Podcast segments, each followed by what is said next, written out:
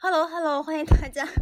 救命！来到新一期的实习生活，我是丁丁，我是小易。啊，这一期，这一期我们决定来聊一聊爱情。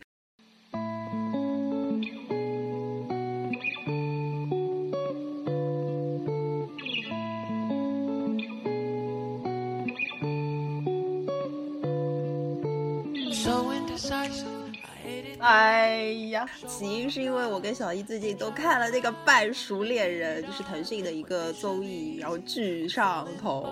然后我大概是看到中间的时候，小易已经看完了，然后我们就聊了很多，说不如录成节目。然后我就昨天晚上抓紧把最后几期看完了，看到最后就昨天晚上哭的，然后今天眼睛都是肿的。我 特别好奇你为什么哭，有故事哦。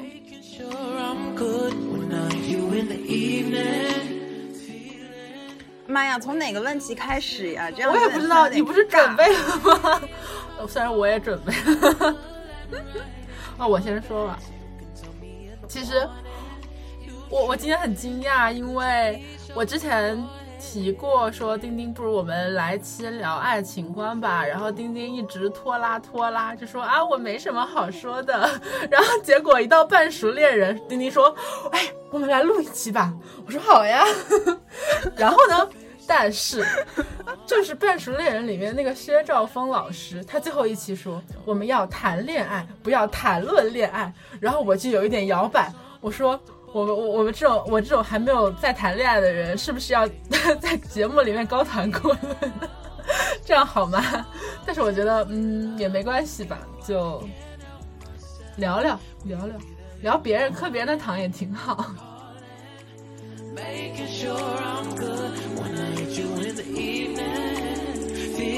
嗯，首先。我不是一个经常看恋综的人，我之前只看过一个恋综，而且是小年轻谈恋爱，然后那个我就觉得挺一般的。然后什么韩国大火的《Hot Signal》，然后中国版《心动的信号》，我都没有看过。然后小易是看过好几部，对吧？我看过《心动的信号》一跟二，然后我主要是比较被女生圈粉。其实节目结束之后，那些男生是谁我都不记得。那你觉得？半熟恋人，对不起，打个饱嗝。嗯，那你觉得半熟恋人跟你之前看的这些恋综比，让你上头的点在哪里？说实话，我觉得半熟恋人的节目组真的是下了真功夫的，因为其他的那些就是恋爱综艺吧，就是小年轻谈恋爱，虽然里面也有就是年龄在三十加左右上下的男生女生。但我总是觉得，你没有那种一眼你就觉得谁跟谁很配的那种感觉，就是那种 CP 感少了一点点。嗯，但是这一期我觉得节目组真的有在用心去凑 CP，你能看到里面的圈层是比较明确的，你很明显能从职业背景和第一期大家的表现来看出来，就是呃，周景顺大哥大嫂是一个三角，很明显，然后后面。就是像王能能和罗拉呀，然后他们的 chemistry，我觉得是一定是节目组有用心挑选过的，不然不会这两个人 chemistry 这么强。然后包括其他人，就是王雨辰跟周楠，他们两个其实都是某种意义上都是在学校待比较久的，一种是就是理工科的嘛，然后以后可能会去做理工科的研究，也是属于老师类型的。另外一个是那个。就是学舞蹈的，教舞蹈的老师，所以我觉得他真的是有用心挑过，而且里面会有，呃，你看过几期之后，中间就会有那个真心话的部分，然后你就会知道有一些人是单亲爸爸跟单亲妈妈。我看到丽丽说这是第一个有单亲妈妈上节目的素人恋综，我记得以前有那个明星的恋综，就是王子文参加的那个，就是有单亲妈妈的，可是他们是明星，不是素人嘛。对吧？我觉得这这这一期也很好，就是你能看到罗拉在坦诚自己的呃是单亲妈妈这个身份的时候，你会看到不同男生的反应，然后里面也有一个单亲爸爸，我会觉得哦就就很妙，就等一下我们可以细细的讲一下这个 这个点。然后第三个我觉得半熟恋人好看的原因就是，嗯，也是节目里提到过的吧，因为三十加的大人们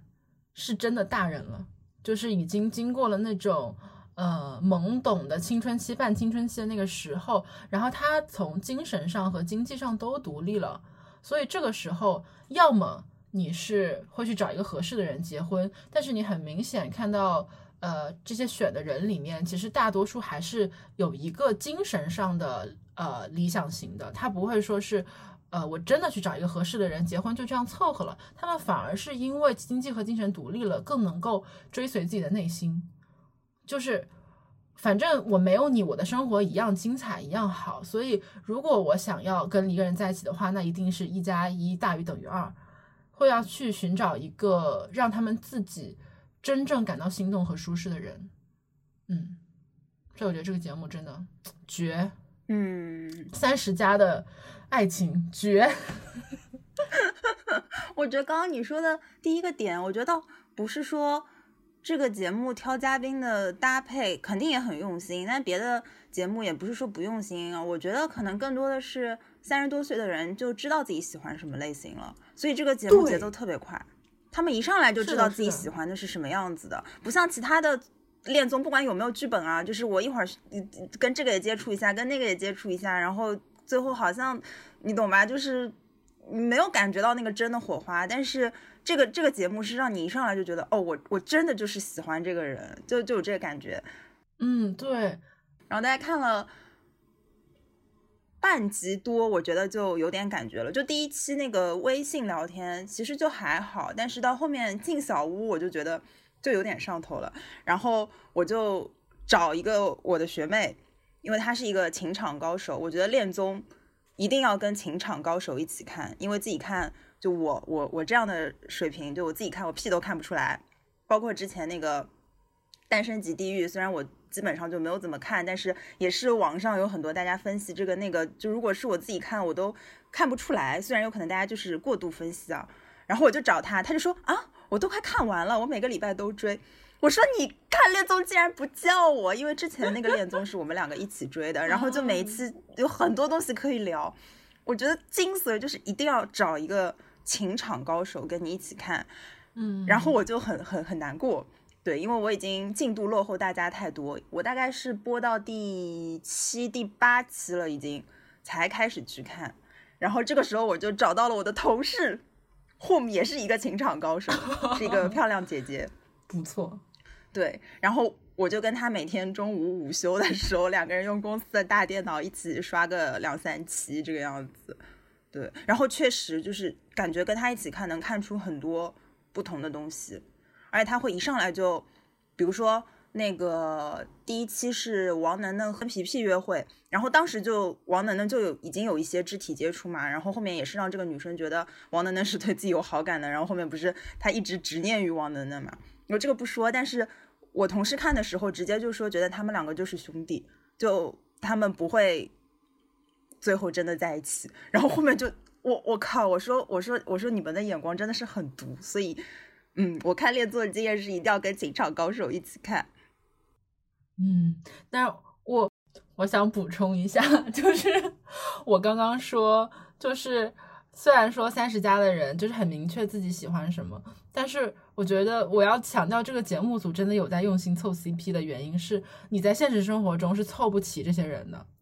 就是你在现实生活中，因为这些男生很多，呃，平均年龄吧，就是像王能能和呃周景顺和大哥都是三七三八这个年龄的了，然后。像女生的话，就是三十岁上下，女生应该会比较好找，就是三十岁上下单身的优秀女生应该比较好找。但是男生就是单身，然后相对来说三观比较正、比较优秀，呃的人，就是背景能经得起调查的人会很少。所以我觉得现实生活中三十加的爱情不一定好磕，但是这个节目是好看的，就是不能作为一个日常生活的标准，因为你在现实生活中。嗯，我觉得很多三十多岁的人不一定可靠，特别是男生，就是到了三十多，对吧？你到了三十多还没有结婚、还没有落地的男生，就是不一定可靠，真的很不靠谱。嗯，不一定靠谱。嗯，哦，对，然后我不是问先问了那个学妹，她已经追到很前面了，不不，她已经追到很后面了嘛？然后她就先跟我说了挺多嘉宾的瓜，所以我是等于已经带着这些瓜的滤镜，从第一集开始看的。比如说他跟我说了愉悦的瓜，所以我从第一集上来就对他印象就嗯，对，就就这个确实。所以愉悦是真的有女朋友吗？不管真的假的，至少你对他就会有个怀疑吧。反正看的时候就会。你就会有戒备心，然后包括看到后面他那个性格，你不是也说你很不喜欢他吗？我中间觉得好像我我稍微能理解一点他那种比较被动的，但是后面就真的真是太黏了。然后看到最后的时候，我就想说他一直不真的表达什么，是不是因为他真的有女朋友，不能在节目里面？万一成了呢？这种感觉，就你已经产生怀疑了。对，所以我我是稍微有点场外因素，就是等于从第一集开始看的时候，我就稍微知道一点，包括。他们跟我说，呃，大哥大嫂是一对，然后，呃，王能能跟罗拉基本上是一对，或者说后面是这么一个三角关系。我等于从第一期一上来，我都不记得这些人是谁的时候，我就大概知道说，哦，原来这两个人是一对。对，所以我看的那个、那个、那个经历，可能不是完全像从第一期就开始自己追的人那样子。对，但体验还是很好，我巨上头。我每天中午就是抓着同事的手臂，然后我们两个就是。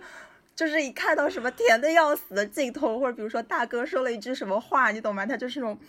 他经常那种很真诚的跟你讲一句表白的话，就我靠，然后我就抓着同事的手臂，然后或者狂敲我同事的手臂，然后或者就抓着他就啊，然后在办公室里又不敢叫，然后我们两个就掐人中掐人中，我就甜的要死。完了，我觉得今天丁丁状态。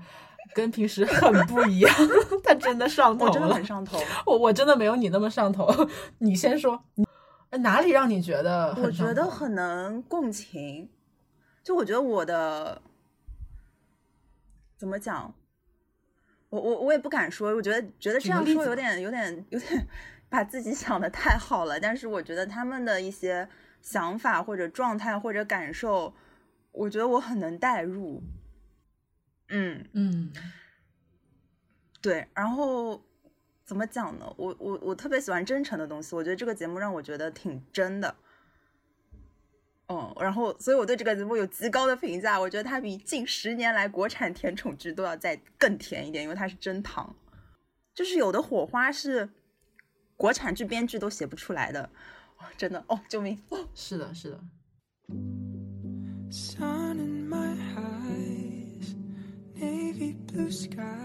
要不我们就从每一个人或者每一对身上来讲一讲我们的印象吧。其实我真的没有很喜欢的男嘉宾。我每次看恋综，我都是对女生比较上头，就是觉得啊，这个女生好棒、好优秀、好可爱。然后男嘉宾，可能因为我我平时追星也不会追男的，就是会觉得，因为他们都在电视里面离我太远了，所以我无法了解真实的他们，我就一直会产生一些问号问号。嗯，所以我没有最喜欢男嘉宾，呃，相对比较喜欢的可能是周景顺和大哥，但是我会更喜欢周景顺一点，嗯，但这不并不能代表说他们俩是我的理想型。我觉得王宇辰也挺好的，哦，我觉得他们都挺好的，除了王宇辰，我一点感觉都没有，看到他我就快进，不好意思，然后其他几个我。哦，除了愉悦，就三个，呃，我想想，就大哥周景顺跟王能能，我都还挺喜欢的。但是我一开始对，呃，王能能有一点害怕，因为我觉得他可能看着像是有点会渣的那种人，老油条，就是我我。他要是渣，我我可能真的看不出来，所以我对他就是有一点有点怀疑，对。然后看到后面，我反而更喜欢的是王能能，就到最结束的时候，王能能和大哥吧，Stephen，我觉得从头到尾我都很喜欢。嗯，我那我说的喜欢，只是我觉得在这个综艺里面形象让我觉得比较正面的，没有上升到那种现实生活中遇到也会喜欢的类型。所以我觉得，嗯，大哥周景顺和王雨辰都不错，然后另外两个我可能都会打多一点点问号。明白明白，嗯，就一上来确实印象最深的是大哥，因为他那种就你知道，很多台湾跟马来西亚的男生都会很儒雅，就那种气质，是内地很少有的。对，然后，哦，就有点害羞啊。但是后面跟那个丽丽讲话的时候，就会很直球。我的天，巨会！而且他一上来就锁定，然后就特别专一，专一到底。然后有的时候会有一些小失落的表情，我就我的天，对，就非常喜欢。就我追上进度之后，我跟那个学妹聊，然后学妹就那个情场高手，她提醒我说，她其实也会有点怕大哥，可能也是段位很高的人。然后我说我我我又一次就是差点又陷进去了，因为我还蛮容易相信一个人的，就可能我之前看大哥觉得他各种表现特别，对，所以就他提醒我，你对你相信的人还是要打个问号。的反而一开始你不是很相信的人，比如说王能能，到后面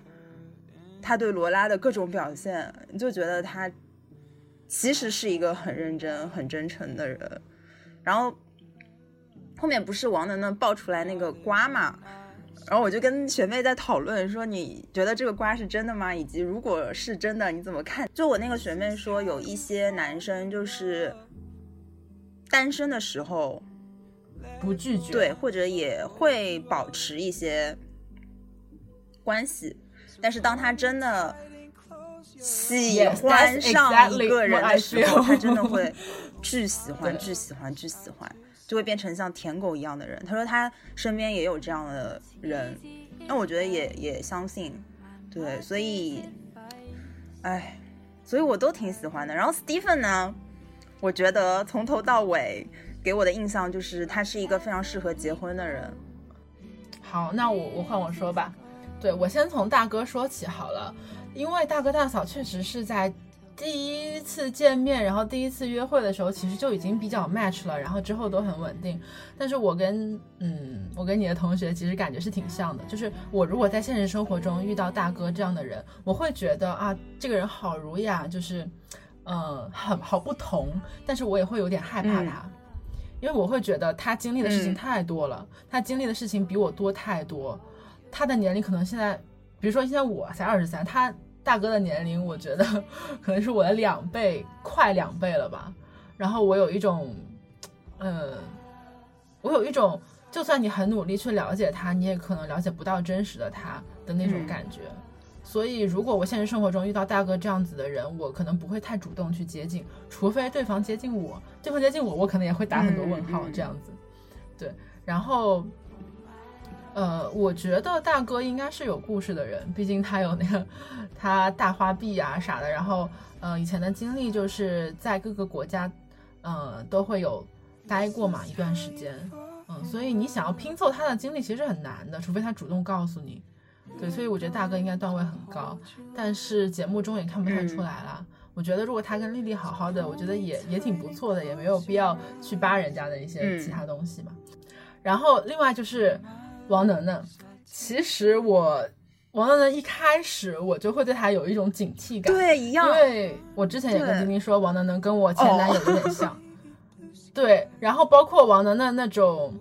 呃，就是啊声声音很磁性啊，然后就有一点点那个台湾腔啦，然后那种，呃，就，呃，虽然也有反差萌，但是包括他的职业是做可能广告策划的嘛。其实，呃，我是有认识一些像王能能这个年纪的，然后也是做广告策划类似工作的人，然后也是单身，就是我我真的有遇到过，呃，现实生活中遇到过很类似的人，然后但对我来说就也是问号，因为做广告策划的人，他们生活中遇到的人是形形色色的，而且有很多这种品牌的活动啊等等，其实是手上也是过蛮多钱的，见蛮多帅哥美女的，嗯，所以我也会。答蛮多问号的，呃，另外一个就是王能能，他一个整体的感觉和长相稍微有一点点像我前男友，所以我会有一点点，嗯，不太舒服。然后另外的话，其实我对他最不满的一个地方，其实是他对，呃，皮皮就是杨梦静的那个。态度，因为他之前跟杨梦静一起出去第一次约会的时候，虽然两个人也没有说啊，一定是我喜欢你，你喜欢我这种关系，但他们俩至少玩的很好啊，也能相互打趣，就是说本身你们两个是可以做好朋友的，是可以至少做过普通朋友，对吧？但是，嗯，王能就在节目中说啊，那既然我后来已经确定了喜欢呃罗拉，我就不要呃让别人误会。但是我觉得他的处理方式并不对。嗯，我的感觉也是觉得王能能如果说他没有谈恋爱，或者说没有遇到那个喜欢的人，可能也是一个不太会拒绝的人。所以我不太明白他在节目当中为什么这么回避皮皮，因为，呃，你他其实没有必要回避皮皮。你对比一下大嫂对周景顺的态度，然后。呃，罗拉对王雨辰，王雨辰对罗拉的态度，你就会明显的感觉到，其实这个这件事情，大家都三十多岁了，是可以坐下来好好找个机会聊天，然后把它聊开的。然后我是没有必要，就是说见到你之后我就走掉，然后你帮我擦了那个椅子上面的雨水，然后我就走掉的。就我觉得这种回避有点过了。是，我不知道他是想要，呃。我觉得他会，他内心可能是想要避免罗拉的误会，但是他有没有想过，就是当你回避的时候，你不能解决问题，你只能包裹住自己，然后避免罗拉对自己的误解，但是你有可能伤害到了另外一个人，所以我觉得这样做可能不是特别成熟，我不知道他有没有想好，呃，这件事情的利弊关系，因为因为回避这件事情对他自己最有利，但是对。皮皮是挺大的伤害，而且我觉得没有必要这样去处理，所以我很害怕，就是说王能能有可能，呃，在遇到问题的时候是倾向于回避的，因为有一些男生是这样的，就是他好的时候可以非常好，但是真的遇到呃实际的问题的时候，或者当他觉得有什么原则性的问题，然后我突然不喜欢你的时候。他也可能会选择回避，而不是直接去面对这个问题。当然，我不是王能能就是这样的人，但是确实现实生活中，呃，有这种情况。所以说我看到这种行为模式的时候，我会更注意去留意一下。嗯，确实。然后其他的人的话，呃，王雨成，我觉得，嗯，我在网上看到一些对他的不是很友好的，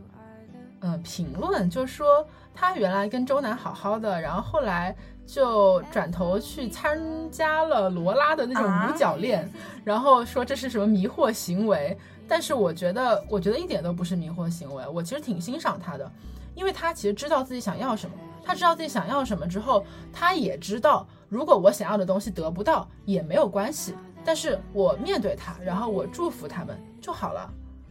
然后我适当的时候觉得 OK，我想退出，那我就退出。也没有问题。然后我记得他退出的时候是给大家都写了信的，然后他给那个周南和罗拉单独写了信。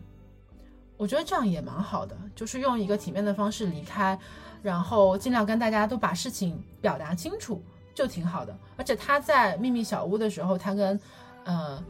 那个罗拉表白，然后罗拉告诉他，其实我是一个单亲妈妈。然后他对罗拉那个反应就是说，呃。我我只能告诉你，我目前就说他没有说啊，我一定介意或者一定不介意，但是他就说，呃，可能还是会有一些呃顾虑，但是也要看我是否喜欢。我觉得就是很很诚很，我觉得这是很真诚的回答，因为大家都知道你可能会顾虑，除非你自己已经是一个呃，就是说单亲爸爸。但他也说了，我是单亲家庭出来的人，所以我可能比别人更能理解你的感受。所以我觉得就很好啊，我觉得王雨辰一切都做的还挺成熟的，虽然看起来他年纪比较小，但是我觉得还挺成熟的，所以我对他印象是好的。然后我其实印象最不好的男生就是愉悦，其实并不是因为外面说愉悦可能有女朋友这一点，我在不知道这一点的时候，我也觉得愉悦有一点不够成熟，我觉得是愉悦自己的问题。愉悦他说，呃，我很被动，然后，嗯，哎，反正你会感觉到，我觉得愉悦的那种被动其实是一种不自信跟不成熟。他在对爱情的不坚定，其实折射的是他内心不够坚定。这个内心不是说我对爱情或者对某个人坚定，而是说他对他自己不够坚定。他我觉得还不太了解自己，因为呃，我记得于越当时送丽丽上班的时候，他说啊，其实我以前也是学金融的，后来我回到呃那个中国之后，然后我才呃开始学牙医做牙医，然后我们现在好像。我听说在节目结束之后，他好像又不做牙医了，他现在开了一家电商的公司，还是怎么样？就是我感觉于悦整个人从他职业的转换，跟他喜欢的女生的转换，跟他所有交往的转换来看，他自己是对自己是谁，然后我想成为什么样的人，我想要什么样的东西，他是不明确的。他年龄虽然在那边，但是他甚至这点他没有王雨辰明确。嗯，对，所以说我觉得他不是一个坏人，或者不是一个。很差的人，他只是说还没有成长到能够跟其他的女孩子，呃，能够对其他女孩子负责的这个程度。他要先学会对自己负责，然后他才能在爱情中、在感情中对别人负责。嗯，最后我想说的就是周景顺，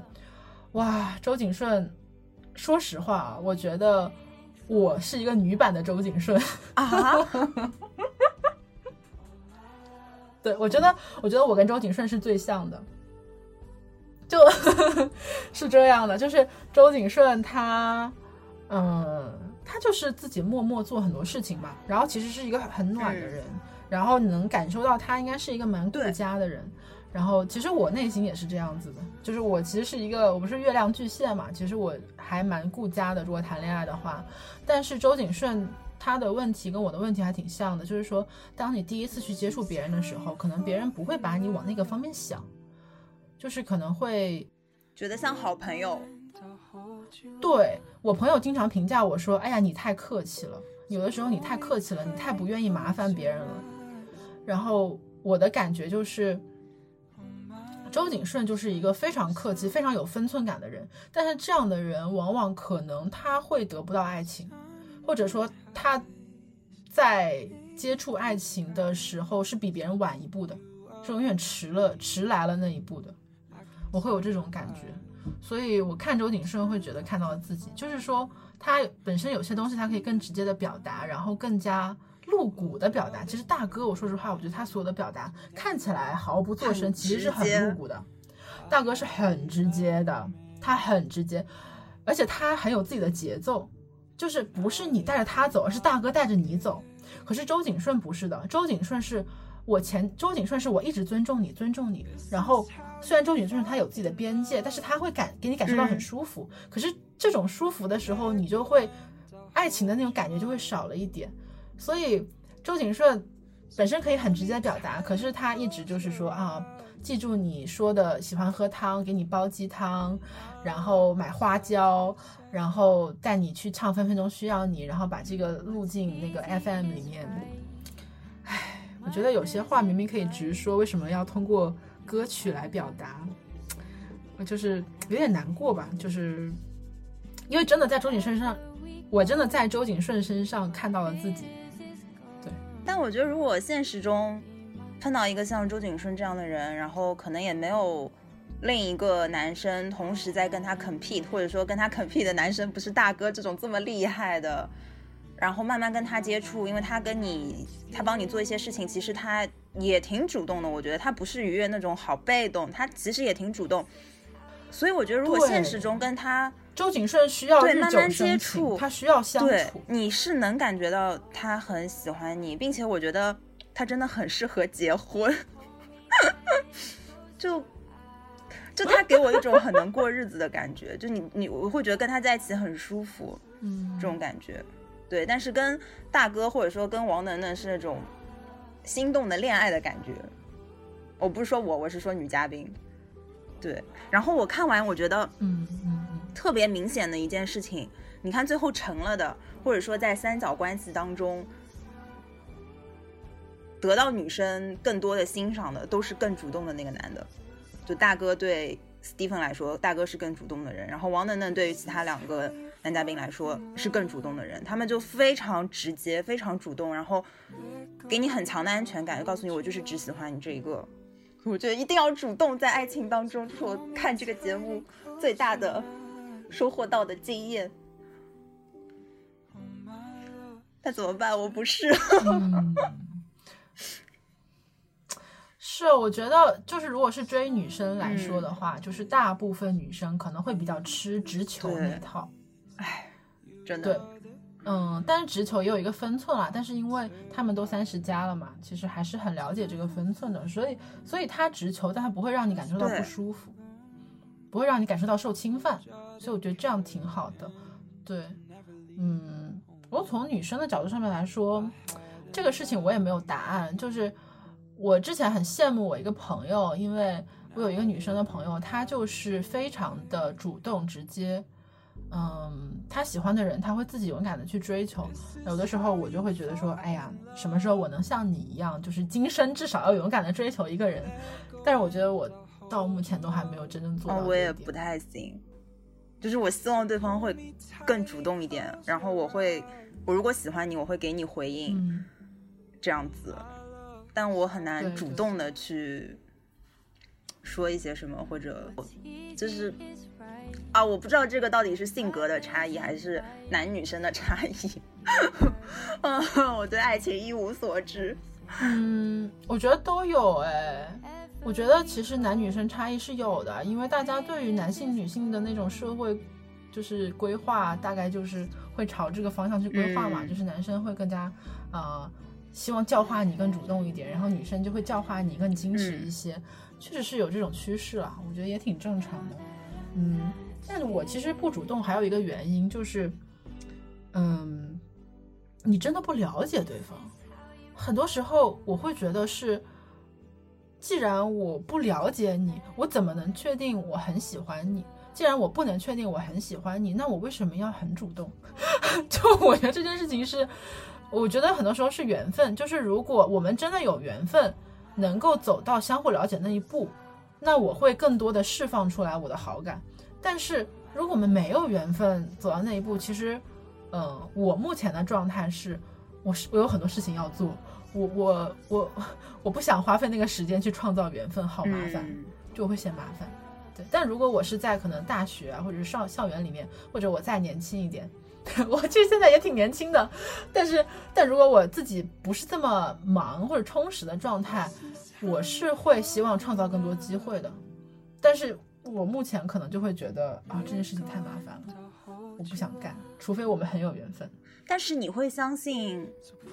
也不是叫一见钟情吧？就比如说像节目里面这些三十岁以上的嘉宾，他们基本上都聊一次，就能够知道我对这个人是有好感的。嗯，我相信。嗯。我是相信，呃，有初见钟情这回事儿。我觉得一见钟情不是说我一下看到你的脸，我就觉得啊，这是我老公，这是我老婆，不是这样的。是初见，就是我可能第一、第二次，就是前三次接触你，我会有很明确的感觉。但是日久生情，我觉得也蛮浪漫的。但日久生情可能在我身上发生的比较少。对，我觉得。嗯，因为我通常是第一次见面或者第一次交谈，我基本上就会有一个模糊的感觉，就是我跟你有没有戏。如果我跟你是没戏的，那我们真的就是无论如何，我们之后关系再怎么好就是朋友。可是如果第一次我们交谈的过程当中，哎，我对你有那种哎有戏的感觉了，那我会觉得说，OK，这个人可能有戏，但是有戏并不代表会怎么样。有戏我们可能也没有缘分经常见面，那最后也不会。相处在一起，也有可能我对你有戏，但是我们俩聊天聊下来之后干巴巴的，就感觉聊不起来，就是你没办法吃到一起去，聊到一起去，玩到一起去，那也没辙，对吧？所以，嗯，对，所以一见钟情只是一个，呃，这个判断我觉得还挺直觉的，而且这个直觉的判断我觉得是需要的，因为感情嘛，总是会有激情的那个部分，你一定是会有那个。突然一下心动，crush 上头的那个点，然后你才会后面会带着这种心情去跟对方接触，嗯，所以我觉得一见钟情也不是一件很玄乎的事情，或者说一件坏事。但日久生情的话，呃，我的感觉不多，但是呃，我可能唯一一次有这种日久生情的感觉是，嗯，是我认识这个人很久了，非常非常久了，但以前我一直可能拿他当弟弟，但是忽然有一天我会觉得他长大了，就是忽然有这个剧情，他的一些行为会觉得。等一下，等一下，不对劲，就是他好像长大了，好像跟我之前对他的刻板印象，呃，不一样了。虽然我天天见他，但我觉得好像突然我不认识这个人了。哦。然后我会对了解现在的他突然会有一些一个兴趣，而这种突然的这种上头的感觉，其实跟一见钟情挺像的，就是你突然那个雷达就起来了，你就觉得不对劲，我突然有点心动，对。我我是我有过一两次这样子的感觉，对，但是嗯，也还是看缘分。就如果这个人跟你日后生活的交集太少的话，其实也没办法。虽然我有那个小火花，但是也不会发展成后续。对，我觉得你说的突然发现弟弟变了，还是因为年轻，所以在成长，在变化。但是我觉得像这个节目里所有三十岁以上的嘉宾，他们都已经是很稳定的人了。所以两个非常稳定的人日久生情，我觉得这件事儿就对我觉得爱情这个东西还是需要电光火石的。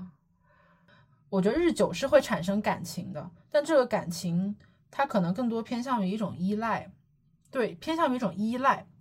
我情对我情感上依赖你，但我不代表说我真的跟你之间有那种很纯粹的爱情。我觉得不一定，不一定是爱情跟激情。愿我会揸火箭带你到天空去，在太空中两。哎，我们还没有讲女生呢，我们把男生都盘点了一遍，然后女生呢？其实我觉得女生还蛮好聊的。你先说吧。好，那我们要不要先讲大嫂吧？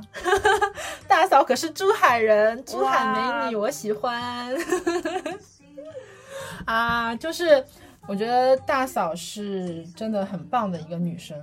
嗯，我觉得对于大嫂的夸奖，我觉得很多很多人就是只要你看到这个人，看到一些片段，你都会夸奖了。但其实我最想讲的一点就是，大嫂告诉我们，人是要工作的，工作中的人是很有魅力的。很多偶像剧就是那种每天我不工作，我每天就谈恋爱，但是现实不是这样的呀，现实是我们要工作呀，对吧？所以。我喜欢大嫂的，就是大嫂真的是上班族，她每天工作，但是你会感受到他跟大哥是工作当中互相理解的。嗯，你说，就是你一讲到上班这个事情，我就想到为什么我喜欢这个节目，它很真实，就因为里面所有的人都在上班，就他们会在节目里面说啊，我们白天是去上班了，或者我去加班了，或者我周末还去加班了，然后我我再回到这个小屋，就不像其他很多恋综，就是。就是什么几个人就就跑到一个世外桃源，然后与世隔绝，就让十个人在那个密闭环境约会，然后一定要让他们里面出现一个几对，就太假了，太太悬浮了。但是他们就在上海，然后每天正常去上班，只是下班之后，呃，进入一个像这样的群居的生活，我就觉得很真实，就是好像怎么讲，我我我是我现实生活中好像也可以。其实心动的信号也要上班的，心动的信号大家也是下班回来。但是但是大家没有那种加班吧，就他不会拍到别人在加班。但是我觉得加班这件事情现在太正常了。不过丽丽在节目里面也说过一句话，丽丽说除了我以外，其他都是老板。你也可以想一想，其实除了他以外，其他都是就是个体户，要么就是老板，是吧？呃，但是顺顺周景顺也是上班的，但顺顺那个时候好像刚好在换工作，所以他会稍微闲一点，然后。对，然后丽丽就太真实了，就是打工打工人。但是丽丽的打工，我会觉得她的工作反而让她更有魅力。嗯，然后你能看到她工作内外的反差萌，你会觉得这个人好可爱啊。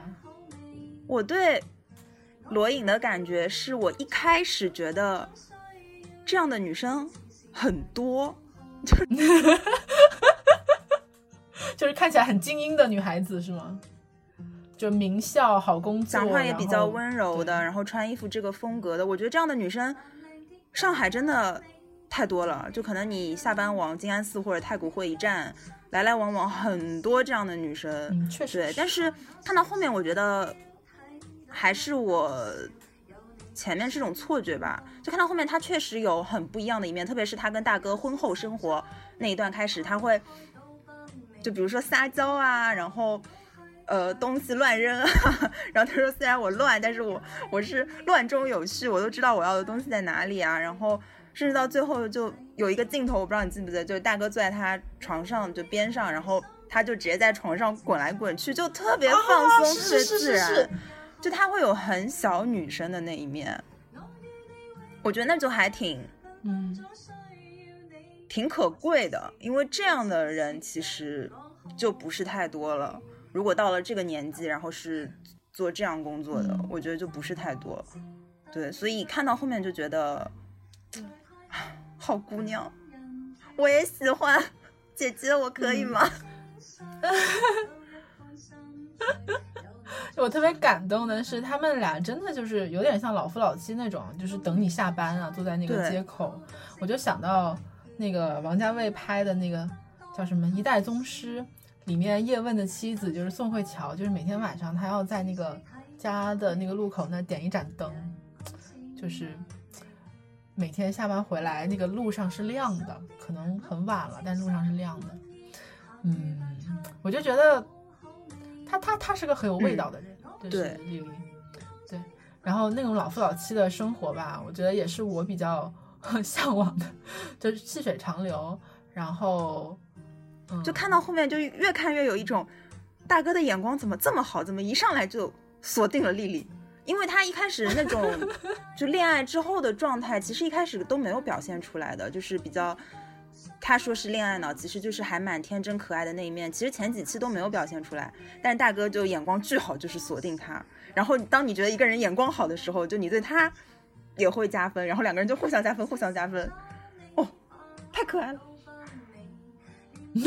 你还是对大哥上头了，那就这一对。不是，但是怎么讲，大哥，嗯嗯嗯，如果是现实中的话，就是我我对大哥大嫂比较像在看剧，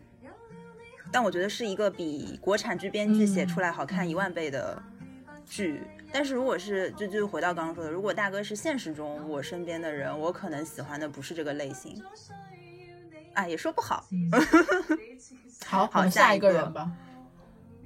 下一个，下一个，下一个，我想讲罗拉。嗯，我真的虽然丽丽非常好，但是整部剧里面其实最牵动我的是罗拉，罗拉真的是牵动我所有的情绪，包括我在最后一集，就是我唯一哭的那一次，也是因为罗拉的话，就我很能理解她。嗯，罗拉，你记得在第一集的时候，嗯，就是男生敲门，然后选女生嘛。罗拉发现他没有被敲，然后他去找男生，然后男生也有约了，然后罗拉回到自己房间就说了一下，说了一句话，说所有人都会喜欢你，但没有人会爱你。哦，我整个人就是巨心痛，因为我之前就知道罗拉，其实看这部剧我也是，嗯，我是当时看到一些 cut，然后我我看到说，哎。罗拉就是那个拜托了冰箱里面的罗拉吗？然后我看到他居然上了恋综，然后我看还挺甜的，我才开始看这部剧，开始看这部综艺。然后罗拉说那句话，我真的觉得，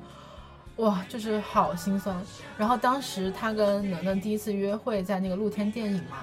他就说，他就说人群中我很亢奋，很叽叽喳喳，其实算是一种防御机制。是，哇，然后我特别特别能理解。对我特别能理解他，就是他其实他经常在节目里面跟自己的好友打电话嘛，那好友就会说，嗯，你太希望让所有的人都开心了，可是这个时候你就会不开心。对，对，所以啊，反正因为我也是有点这样吧，就是他的那种防御机制是怎么说呢？就是。可能他有过小孩，然后有过可能不是太成功的婚姻经历，会觉得说一旦有人靠近的话，那我怕会伤害到自己，也怕我自己伤害到别人，所以你也不要靠近我，我也不要靠近你，就这种感觉，就是我们嘻嘻哈哈，然后当好朋友的这种感觉。但是这样子反而是可能会把别人推得远。但我觉得罗拉，罗拉她真的很有魅力，就是她的性格，嗯，我真的很难想象，就是罗拉，就是小孩都那么大了，然后他自己还那么就超级可爱，超级有童心。我觉得他自己心里的那个那方净土，就是还没有被，没有没有绝望吧，至少他对爱情，我觉得还是有憧憬在的，对，所以才会这么可爱。然后他在海边就是夜聊的时候，就是要说。自己的心事了嘛，然后我的我心就是一直随着他揪着，然后大结局的时候，罗拉讲一句话，我真的超级就唯一一次忍不住哭了。我现在都已经不怎么会哭了，我看剧也不哭了。然后但是罗拉真的讲到那里，我整个人就崩掉。他说当时我们要画一个关于爱情的画，然后我就画的是一条鱼在水里面，就是如鱼得水嘛。我一直在追求这种感觉，但好像都是一直追求错的。我感觉我这条鱼一直都到臭水沟里去游了，哇！然后我整个我哦，我听到这里，我眼泪就是飙出来的，因为我自己也是觉得，可能会对爱情还是会有一些期待，或者有自己理想当中的一种样子吧，所以你会一直追求那种感觉。但是你真的不知道，在没有遇到对的人之前，你真的不知道你追求那个感觉是不是对的。那有可能你就追求错的，有可能这个东西就真的不存在什么纯粹的真实的爱情，那你还要追求它吗？啊，有的时候我也觉得，哦就是，就是那种好像理想就在那里伸触手可及，但是我好像一直都触不到，我也不知道什么时候我能够找到这样的爱情，然后那种感觉还蛮绝望的。对，然后他又说，他说他跟王能能在一块就感觉非常非常自在，我觉得就特别棒，就是一定要。感觉到自在幸福，祝福罗兰。我这一对真的，就我昨天晚上狂哭，哭到今天眼睛肿的去上班，就是最后他们告白那边嘛。然后我，哎，算了不说了。就后面，对，我觉得罗拉，我对他一开始的印象，就一上来她就就像刚刚你说，哎，怎么讲呢？就我发现我身边有好几个妹子，都说自己像罗拉。是啊，我觉得罗拉还蛮大白羊的。罗拉那个性格就是很很火象星座。对，是的，我身边也有很多像罗拉的人，我觉得。然后我觉得还是还是说，很多女生可能都能从她身上找到一些共情的点吧。因为就哪怕不是说成为单亲妈妈这个点，就受过伤，然后以至于有那个防御机制，以及希望让身边的人都开心，就这这这些点。可能很多女生都会经历过，所以我觉得，怎么讲，就就当他们跟我聊这个这个恋综，然后说自己跟罗拉共情什么时候，我就我就，哦，罗拉不是有一个很搞笑的，就是搞笑女有没有爱情的这个讨论？她不是搞笑女啊，她是，她她怎么会是搞笑女啊？是啊，她是她是大可爱小可爱，她不是搞笑女。啊！但是我觉得很多搞笑女也会也会有这种疑问啦，就是说搞笑女到底有没有爱情？唉，我觉得会有的。我觉得就就就不说罗拉是不是搞笑女，就刚刚你说的，罗拉很担心，呃，别的男生在对她有好感，但是后面又可能没有好的结果，或者说是因为她是单亲妈妈这个点，所以直接就撤退了。我觉得真的就是因为不够喜欢，或者说。怎么讲？就你可以认为王能能也有小孩，所以他们两个能够很互相理解是一个巧合，或者说是就是他们两个非常合适的点。但是我觉得，真的要足够喜欢，然后足够直接，足够主动啊！怎么讲？我我我坦白说，我觉得其他人就是对罗拉就是不够喜欢。嗯，其实我有一点点不同意，因为，嗯，因为对我来说，嗯，我不知道你在谈恋爱的时候会不会想，呃，以后的事情，就是可能未来还没有发生的事情，比如说结婚，比如说承担家庭责任，呃，比如说遇到一些重大的困难等等。我我在谈恋爱的时候，甚至我在谈恋爱之前，我都会想这些问题，所以这这个事情对我来说还是蛮现实的，就是。就算喜欢，但是我觉得喜欢这个东西，它也是一步一步深入的。就是当我还不够了解你，当我只在节目里面见了你一两个星期，你要我怎么样向你拍着胸脯保证我就是我一定不会介意你的小孩的？我觉得，除非你自己已经有小孩，你都没办法拍着胸脯保证。不是不是不是，我说的点不是说不能接受他有小孩就是不够喜欢，我是说不管他有没有小孩，就是那些啊，好难讲啊。就王嫩嫩是真的最喜欢他的那个人，就愉悦的黏黏糊糊，他真的就是不足够喜欢。嗯，我能感觉到，能对能能能。唉，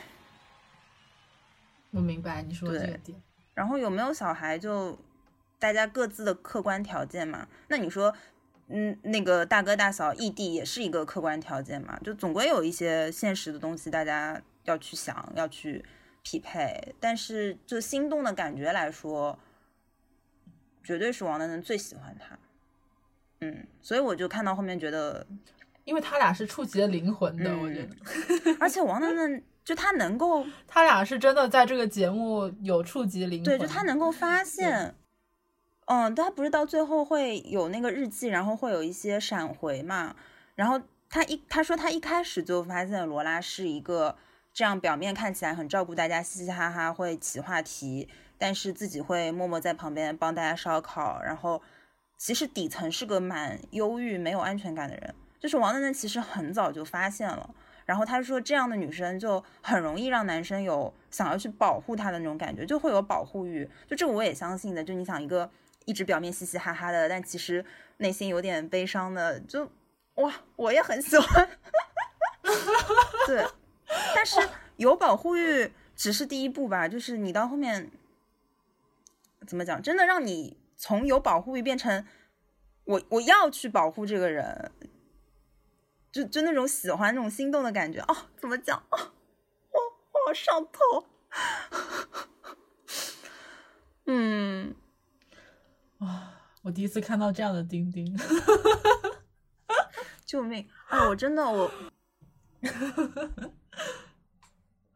你好可爱哦，好喜欢你上头的样子，我也心动了。啊，哎，我跟你说，我昨天晚上为什么哭，就是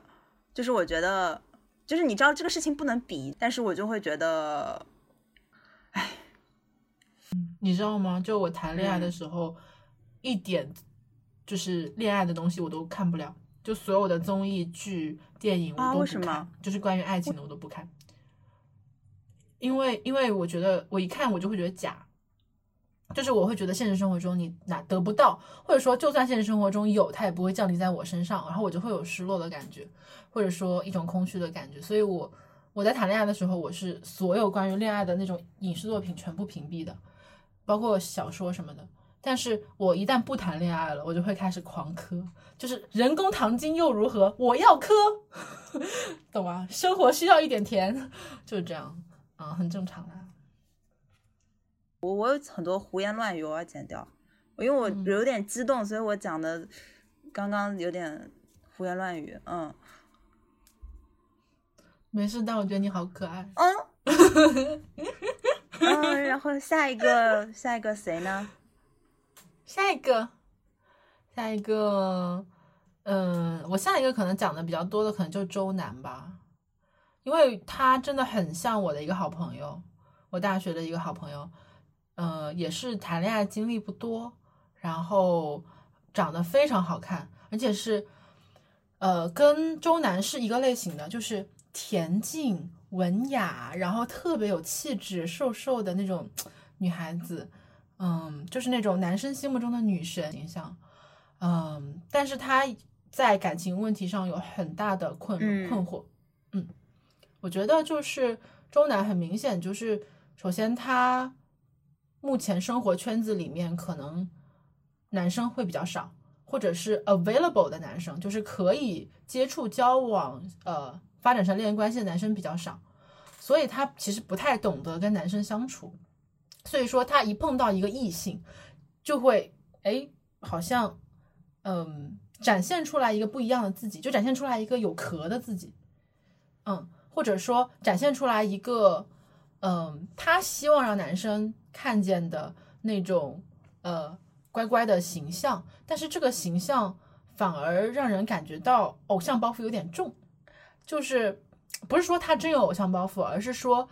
他的这个形象反而会让别人没有办法深度接触他。嗯，就是说我接触你，我会感觉很好，如沐春风。然后你跟我对我很礼貌、很客气，然后你长得很好看，呃，非常的嗯大家闺秀或者小家碧玉。然后呢，你会把你的心打开给我看吗？然后我对于你，我更多的是哇，你好棒呀！我可能崇拜，然后敬仰你，然后我觉得你是我的女神。可是我可能也不会把我的心打开给你。我也觉得我好像打开不了你的心，呃，会有这种感觉吧。另外就是，我觉得他之前应该是被保护的很好的那种小孩，呃，所以说他其实内心非常的脆弱，非常的脆弱。呃，说实话，我是觉得如果男生真的跟他谈恋爱的话，可能会有点受不了，因为太脆弱了。你记得当时王雨辰，呃。离开小屋的时候留下那封信，他整个人哭的不行。就是我会觉得说，因为他跟男生相处太少了，所以说他对爱情其实缺少那种具象化的理解。他对爱情的理解太过于抽象了，以至于他的期待可能过高。然后他自己又很敏感，所以说，呃，有些别人看起来嗯很正常的事情，可能在他看起来就是会特别受伤。嗯，所以我觉得，哎，这真的很急很难办，真的很难办，就是因为真的很像我一个好朋友，所以我，哎，我也不知道应该怎么处理吧。就是，嗯，因为我那个好朋友一遇到感情问题就跟我聊嘛，然后他之前也是遇到过一个男生，我是觉得有点问题的，但是，嗯，但是他他反正就后来挺痛苦的吧，但是我早就跟他说了，我觉得不太行。但是他可能 也可能比较喜欢对方吧，所以后来就很受伤，很受伤，然后甚至是自己后来就变得非常自闭。我是觉得，要么你就多谈几段，就多历练一下，毕竟人还是要摔打，就是谈恋爱也是一个需要学习的事情。要么呢，就是说你寻找一下爱情以外的自信，就是说你在爱情以外建立你很强、很强大的自信。然后，相当于你不要把鸡蛋放在一个篮子里，你的期待值也不要放在集中放在一个男生身上。对，你可以对生活其他的美好富有期待，然后自己去实现这些美好。等你身边已经花团锦簇的时候，如果有一个很好的男生，那你的生活会变得更好。但是如果没有的话，他也不会对你的生活造成很大的影响。所以，其实我觉得他已经做到了。因为他本身在舞蹈方面应该是很有造诣、很有建树的一个人，哎，但真的就是太脆弱了，也比较，嗯，缺缺少，我不能说缺爱，我觉得是缺少那种爱，缺少异性之间的爱情的那种爱。呃，我觉得周南他当时说过一句话，我特别的有感触。他说：“因为我是学舞蹈的。”所以小时候其实身上受过非常多的伤，但是所有受伤的这些一切都是他自己承受的，所以他其实他看起来很脆弱，内心很脆弱，但实际上他也承受过很多痛苦，但他的痛苦太纯粹了，他的痛苦集中于可能身体上的痛苦，或者说在舞蹈这个领域的痛苦，但是他在谈恋爱这个领域受的痛苦，就是说。你处理这种痛苦的能力反而少了，嗯，所以我觉得我反而是觉得啊，如果男生跟他谈恋爱，不一定会平淡，可能会经常吵架，就是不是说吵架，可能经常他会有情绪，因为他太脆弱了，所以他很多东西他的反应会很明很明显很敏感，所以他很敏感，很容易落眼泪，很容易就是可能一刚开始呢，男生会觉得说。哎呀，他好好激发我的保护欲啊！但他这种保护欲跟罗拉的那种保护欲是不一样的。罗拉是他本身是很独立的人，罗拉是本身一个很独立的人，但是这个独立人背后的脆弱，你会去希望理解他、包容他，给他爱、支持和呵护。但是钟南是一开始你在我面前掉眼泪，哦，我觉得好心疼。可是你的眼泪经常掉，因为你太脆弱了，然后就会让我觉得有点累、辛苦。就是我跟你在一起，我要承受你太多的情绪，我会觉得辛苦。嗯，然后，嗯，下一个人吧，皮皮。唉，皮皮其实我没啥好说的。嗯，我对他的感觉就是，对，说皮皮。我我对他的感觉就是他，呃，一开始在前彩的时候，他就说他其实，在二十几岁的时候是有过一次被求婚的经历的，而且是在什么东京塔下面被人求婚，然后但是当时他没有做好结婚的准备，所以拒绝了。嗯，所以我在猜测呢，皮皮对王能能那么。主动啊，其实并不一定是因为他很了解了王能能，然后出于这种了解，对他产生了强大的喜欢。我觉得，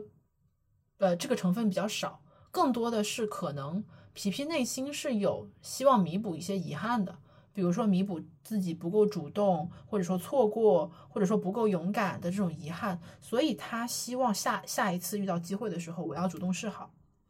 然后我要主动表达自己的喜欢，然后我不要放弃。我不要在最终结果还没出来之前就自己告诉自己我退缩了。我觉得有可能是出于这个原因，所以他才会留到最后，还是要完成他的这个表白。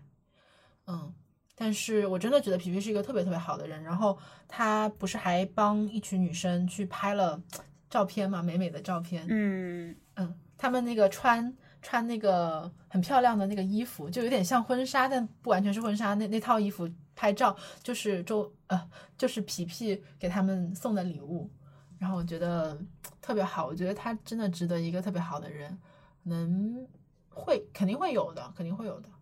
嗯，我其他的可能就没有什么太多可以讲的关于对，但我还蛮喜欢他的。我觉得关于他怎么讲，就就甚至到后面那个时候，王能能跟罗拉已经非常明显。的箭头了，但是他还帮王能能 擦凳子，那那就是，哦，怎么讲？我觉得有点有有有，就我当时看的时候，我就想说，为什么会会这么执念？因为如果是我的话，我察觉到对方对我没有意思，或者说我对方已经对另一个人有意思，我会就是直接断掉。就是他还在表达一些东西，就当时让我很。有有点疑惑，然后我就去想这个原因。就首先当然是因为第一集他跟王能能那个约会确实相处的很好，而且王能能直接就有肢体接触嘛，那那个可能对女生来说是一种还蛮强的信号。就我觉得他他他可能还会一直在回想他们第一次约会的时候，然后他会可能就想啊，我们第一次约会都挺开心的啊，然后你也有给我一些。正面的反馈，那为什么后面突然就不喜欢我了呢？然后一直到后面，因为我们作为上帝视角去看很多东西，我们是知道王能能心态上的变化，然后他去跟罗拉接触约会，但是这些就当时在那个环境当中，杨梦静她是不知道的，她不知道王能能跟罗拉那天露天电影说了什么，他们在车上听了什么歌，他对他什么都不知道，所以就我觉得也。也也可以理解，所以就是王能能的锅，他没处理好，王能能太回避他了，然后搞得他也不知道该怎么做。我觉得还是，我觉得王能能要负一定责任在这件事。是，但也也还好啦。我觉得既然他想要完成，他想要完成这个告白，那就让他完成呗。嗯嗯嗯。The next one，童谣，童谣是我跟小易有有比较大分歧的一个 女嘉宾。你先说。嗯，老实说，童谣我在我的这个 notes 里面没有写很多东西，因为我可能看他的那个片段就本身很少嘛，然后他也是来的比较晚。说实话，我觉得来的晚就是一个很大的弱势。我觉得可能如果他早点来的话，我们能更了解他，然后他也能更多展示自己。然后他其实也是一个单亲妈妈，然后他自己事业上也蛮厉害的。呃，我其实理解他刚来嘛，就第一次说要买菜那个地方，他很直嘛，就说我我我要去买菜，我一定要去。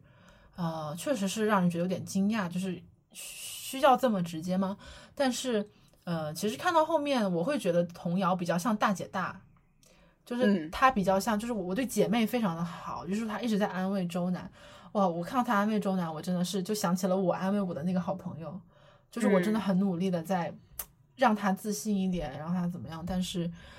唉，也比较难吧，就是姐妹之间的互助。但我觉得她后来，比如说，哎，她觉得那既然王楠楠不喜欢我，比较明显，那我要不，呃，找愉悦相处一下。但是说实话，找愉悦相处也没有什么结果。但是她也把心意。啊，传达到了，然后最后我就坦坦荡荡，我觉得也蛮好。我反而觉得童谣上这个节目更多的是收获了女生间的友谊。嗯，其实我觉得童谣跟任何的那个姐妹们可能都会成为很好的姐妹，因为我觉得她是这样一个人，而且她可能上这个节目，我觉得她的餐厅跟她的那个衣服的品牌应该也会有一些曝光，然后。他真的确实是，我觉得确实是蛮蛮蛮蛮搞事业的人吧，所以啊，反正看不出来太多，但是我觉得还挺挺好的，反正她是蛮好的女生，我觉得。对，先说那个这个餐厅一出来的时候，就我就不用搜，因为那个餐厅离我之前上班的地方非常近，我几乎每天都路过，我知道那是一家巨好的餐厅。觉得哦，这么漂亮、这么年轻的姐姐就可以拥有这样一家法餐厅，就当然会对她很崇拜，对不对？就很想成为像她这样的女生。我觉得我我当时的那个那个心态是这样的，但是后面马上就到了那个买菜的阶段，就像刚刚你说的，她特别直嘛。我觉得那对那边真的过于强势了，而且是在一个恋爱综艺里面对你有好感的异性。讲话方式是像上司对下属，就他说买菜这件事情，我觉得就像他在餐厅里面跟他的大堂经理说，呃，跟他的后厨什么负责人说，你去买什么什么呃菜，或者我跟你一起去，就是有点太强势了。对我我我我哪怕不是作为说异性，我会不会喜欢这么强势的女生？我觉得我作为普通朋友在旁边听到，我都有一点不舒服了。我说实话。就他太要一个东西了，就不是说你你想要这个东西不好，你想要当然非常好，但是方式上面就会有点有点那个嘛。而且我不相信他看不出来王能能当时的犹豫啊，或者说问罗拉要不要一起去啊，是在委婉的拒绝他。但我觉得我还是怎么讲，蛮喜欢这个姐姐的，可能就因为我们不是同龄人吧。我觉得如果现实中她是一个呃愿意带着我的前辈，或者说。这是一个，比如说几个月约一次饭的姐姐，我觉得非常非常好，对。但是我的性格可能我很难想象跟她成为闺蜜，对。其实我也蛮能理解你说她强势那一点的，但我也蛮能理解她为什么强势的，因为我昨天晚上其实跟我前老板在聊天嘛，聊了很久，他的儿子其实跟我差不多大，然后。哇，反正我们聊着聊着，中间就是聊到一些跟工作求职有关的东西，然后我觉得他很理解和支持我，我我当时就哭了，你知道吗？可能我是第一次在在他面前就是哭，然后他后来就是像看女儿一样，就跟我说说，你虽然就是工作你要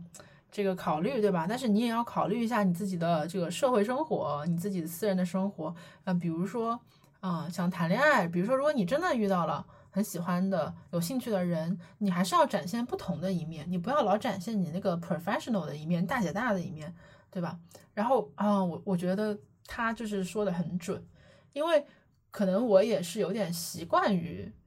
啊，反正表现那一面，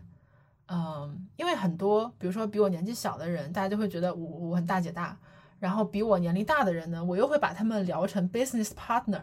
就是大家会觉得啊，你还挺有能力、挺有想法的，然后我们可以一起做事情，但是可能就不会往呃发展呃情情感关系这个方向去想。然后对我来说呢，对我来说是，其实我很习惯在商言商，就是我很习惯用这种在商言商的模式去跟人聊问题，就是我们遇到问题解决问题。遇到任务完成任务这种模式对我来说我太习惯了，而且我发现大家对我的期待都是这个模式。比如说，我举个例子吧，你也知道我是月亮巨蟹嘛，然后呃我在高中的时候有个外号叫大宝宝，但这个外号其实是我高三才有的，因为我高中前两年大家都觉得，哦你是一个可能呃学霸啊或者怎样，然后大家对你没有太。个人化的认知，后来到了高三，真的大家关系很好了之后，他们才发现哦，原来你是一个就内心还挺幼稚的人，然后呃还挺可爱的，然后我就发现，呃，其实并不是所有人都能接受你有反差的那一面，因为你有反差的那一面是非常反直觉的，因为他们直觉上就给你贴一个标签，你就是一个怎么怎么样的人，你就是个大姐大，你就是个怎么样的人，所以如果你去表现有反差那一面，会被别人说，哎，怎么不像你，对吧？像我记得我跟丁丁有一回在呃聊天的时候，就聊到我有点上头，然后丁丁就说我像喝了假酒嘛。但其实我觉得喝假酒那个状态的我还挺真实的，就是是我在真的关系很好的朋友面前会展现出来那一面。可是我会害怕，我会害怕，就是说如果我在关系。呃，没有那么亲密的人面前展现，他能接受吗？他会不会觉得我很作？会不会觉得我是装的？所以有时候我会为了避免这种麻烦吧，就觉得那既然大部分的人跟我都是 business 的关系，那我就跟大家展现出你们期待的那一面就好了。然后我们快速的完成事情，解决问题，然后做好工作。啊，所以对我来说也挺无奈的，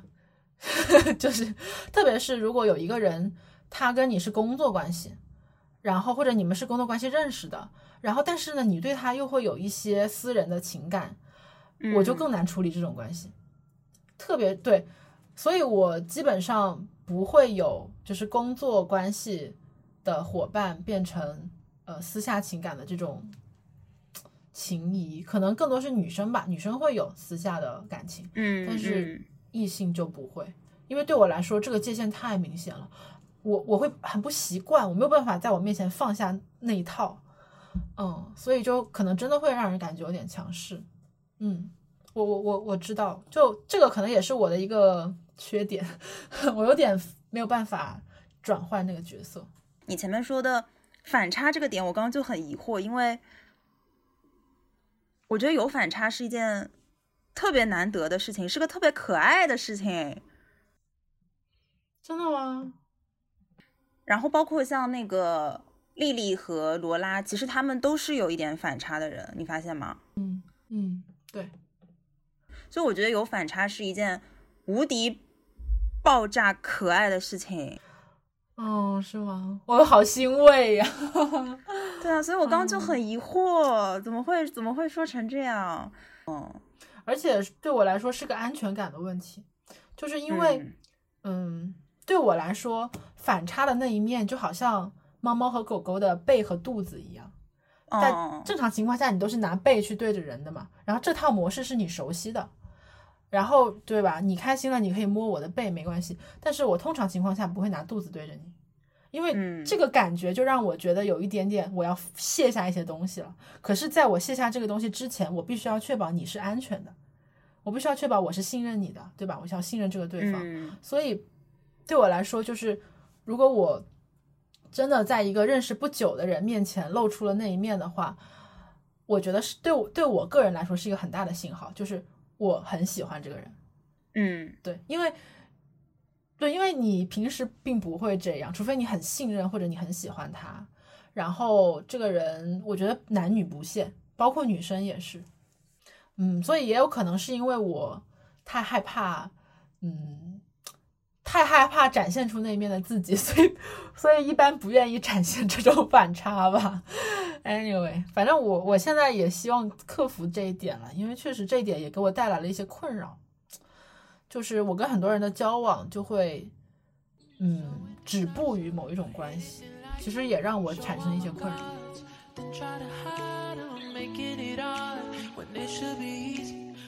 啊，突然有点惆怅。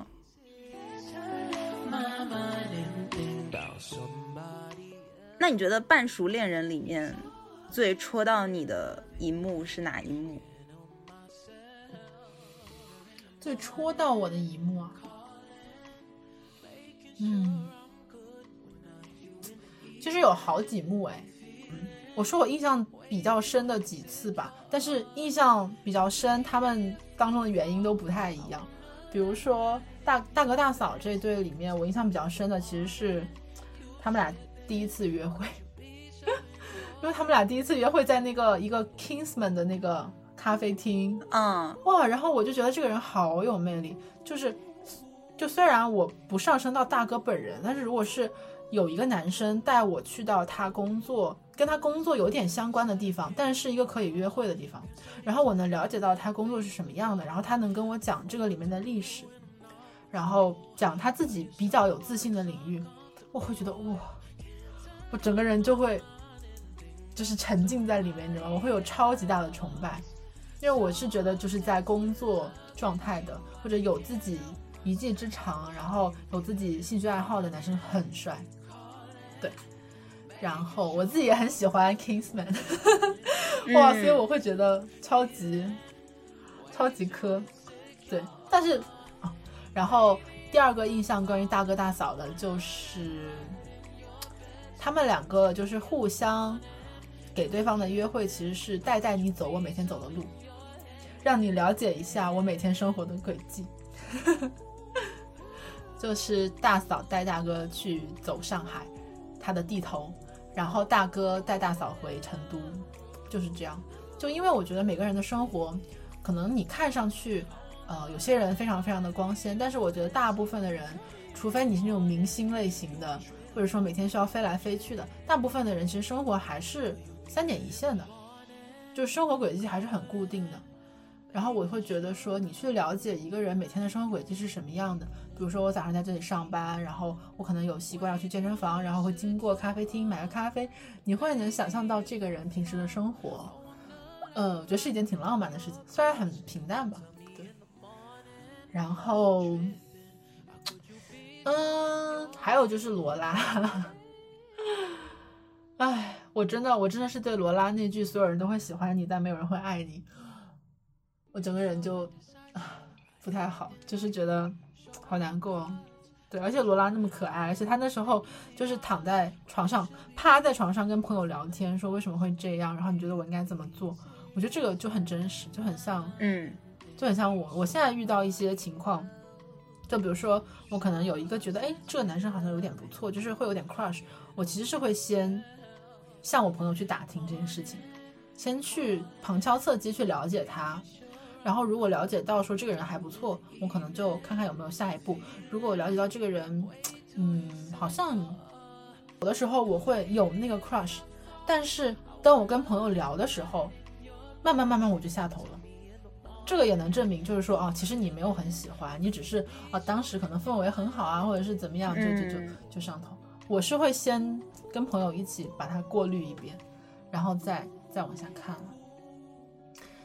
啊，还有就是，其实我觉得海边夜聊吧，海边夜聊，就是罗拉跟王能能还有大哥大嫂都挺都挺戳的，反而反而这里我觉得罗拉跟王能能更戳，因为他们两个其实之前是不知道对方有小孩的，但是我觉得他们俩心里应该有有感觉。因为罗拉是有感觉的，因为罗拉感觉到王能能很会照顾人，对，而且他那种照顾可能就是说你很多生活的小细节就知道，就说明你是一个会自己懂生活的人，所以罗拉会感觉得到王能能可能也是有小孩的，嗯啊，我觉得这个感觉真的是我们看节目是根本就感觉不出来，只有罗拉自己就是亲身经历，他才能感受到对方好像跟我有某种。冥冥之中的相似性，我觉得这是很浪漫的。其实，嗯，所以印象挺深的。别的倒还好啦，我其实没有你那么上头。哎，哦，我印象比较深的是两个很短很短，可能一秒钟的镜头。一个是呃大嫂带大哥走他经常走过那条路嘛，那条路我也很熟。就美琪大戏院后面出来那个那个 Manner 的咖啡店，然后一直走，然后后面有一个镜头是大嫂站在路灯下面台阶上，然后大哥站在台阶下，然后他仰着头看大嫂，然后他们俩就互相对视，然后大嫂就很开心的左右这样晃一晃，我靠，我死了，甜的要死。哇，你真的是会为那种小细节就是被甜到。对，因为我觉得我有的时候心里还蛮有点像大嫂这样的小女，也不叫小女生，就是啊，怎么讲，就就会稍微活泼一点吧。虽然我外面看起来是个很活泼的人，嗯，对，反正很戳，啊，很戳，戳你好可爱啊。然后还有一个是。王能能跟罗拉有一次说过一句话，他说：“你不用跟我说对不起。”就不是很严肃的说的，就在他们很快的对话里面，就罗拉因为很礼貌嘛，就随口说啊对不起，然后他就王能能就说：“你不用跟我说。”打球的时候打羽毛球，我跟你讲这个这个事情跟我跟我前男友有点像，我跟我前男友就是打羽毛球认识的，但是我觉得你是比我更有少女心的人。我觉得你对爱情会比我更有期待，因为你会被那些小点戳到。哎，我现在都不会被那种小点戳到了，我就有点心如死灰。对，而且刚刚你一讲，我就想起来，我之前为什么说看到后面喜欢王能能，可能我说了很多，他很主动、很直接表达嘛。但是还有一个就是他很给足安全感，对，就还蛮蛮蛮蛮羡慕的。嗯。罗拉值得，罗拉值得被呵护哦。我还有想到一个，就是王楠楠的甜点啊。其实，呃，其实王楠楠第一次发现罗拉的那个小落寞，其实是在放烟花的时候。就是你记得有一次，就是那个皮皮买了那种小烟花到小屋里面放我记得那个，嗯，对对对。然后当时罗拉就拿了他的烟花，然后结果他的烟花好像不是很。灿烂就是有点点不燃的样子，他就有点落寞，就说那为什么别人的都那么好看，然后我的就是那么突突的，是不是有一些不好的预兆？然后就有点落寞。然后王能能就是在他其实跟他隔着好几个人呢，然后他就在后面摸了一下，摸摸他的头，隔着好几个人摸头。这个我是这个我能戳到我，也是因为我有亲身经历，我都是因为联系到亲身经历，我才会。我才会就是被戳到，嗯，就是给我感觉是，哎，就其实他他他是有摸过我几次头，但其实我也不明白他具体的意思是什么也有可能他的意思就是嘲笑你一下，因为以前我都是大姐大嘛，就比他大嘛，然后后来看到我这么害，就是胆小害怕，我不知道他是出于幸幸灾乐祸摸摸我呢，还是出于。就是可怜摸摸我，还是出于怎么样？但是，哎，我会觉得被理解吧，因为我总觉得，就像我刚刚跟你说的，我总觉得在别人面前暴露脆弱会不被理解。嗯，就就我总会觉得在别人面前摊开我的那个肚子会不被人理解，所以我会尽量隐藏那一面。但是如果我隐藏不了的时候，我真的希望有人能理解，而且有人能觉得那是真实的我。就是，嗯，我觉得一定会有。不要觉得，不要觉得那样的我不真实。然后在我哭的时候，请你不要说别哭了，你要说哭也没关系。哦，会有的，一定会有那个人的。因为我妈妈是这样的，就是我妈妈就是，嗯。就小的时候，有的时候我哭啊什么的，我妈就会说没关系，你哭吧，哭是一种排毒，就会让我哭，然后让我自己把情绪平静下来再说。所以我觉得，当别人哭的时候，对我来说第一反应不是别哭了，而是哭也没关系。所以，嗯，我其实有跟就是我之前的前任们说过，说当我哭的时候，不要说别哭了，你要说哭也没关系。但是我觉得好像他们都忘记了这件事情。哎，没有关系，以后会有的，我觉得，对，肯定会有的。都聊 emo 了，从一开始聊的去上头，到最后结尾结的很 emo。哎，结论是，嗯，结论是你即将要成长，你很快就能成长。对，希望自己要勇敢一点。没事，像我那个即刻签名都写了，说要胆子大一点，就还是要勇敢一点。我们都要勇敢一点。好，唉，难过。我也希望我勇敢一点，我真的希望我勇敢一点。可是我怎么那么不勇敢啊？唉，好吧，嗯，好啦，那这就是今天的出钱一丁啦。好像是我跟丁丁第一次在节目里面聊关于爱情，感觉我感觉聊了两年了之后，我们好像更容易在节目里打开自己了。哦，我也有这个感觉。以前经常会，嗯，对，以前经常觉得这个不要说，那个不要说，但现在觉得，哎，没关系，脸皮厚了，很好，非常好。好了，那就下期再见。拜拜，拜拜！祝大家都有甜甜的爱情。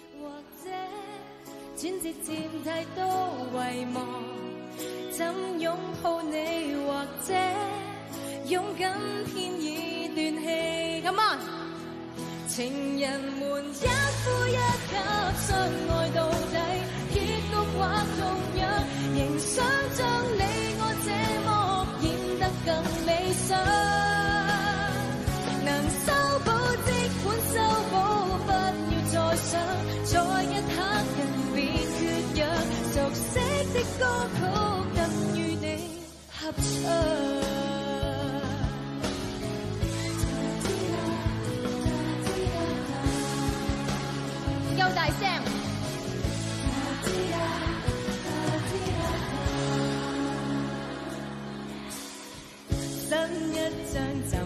可是你我分开？可否改写得像你我当初？相爱，只可惜想找难逆转，伤感的下集仍然未播。我会修改，如果当晚没